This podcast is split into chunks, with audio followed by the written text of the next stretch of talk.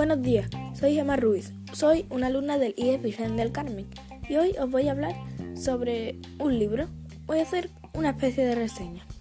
Este libro, escrito por Jenny Han, se llama A todos los chicos de los que me enamoré.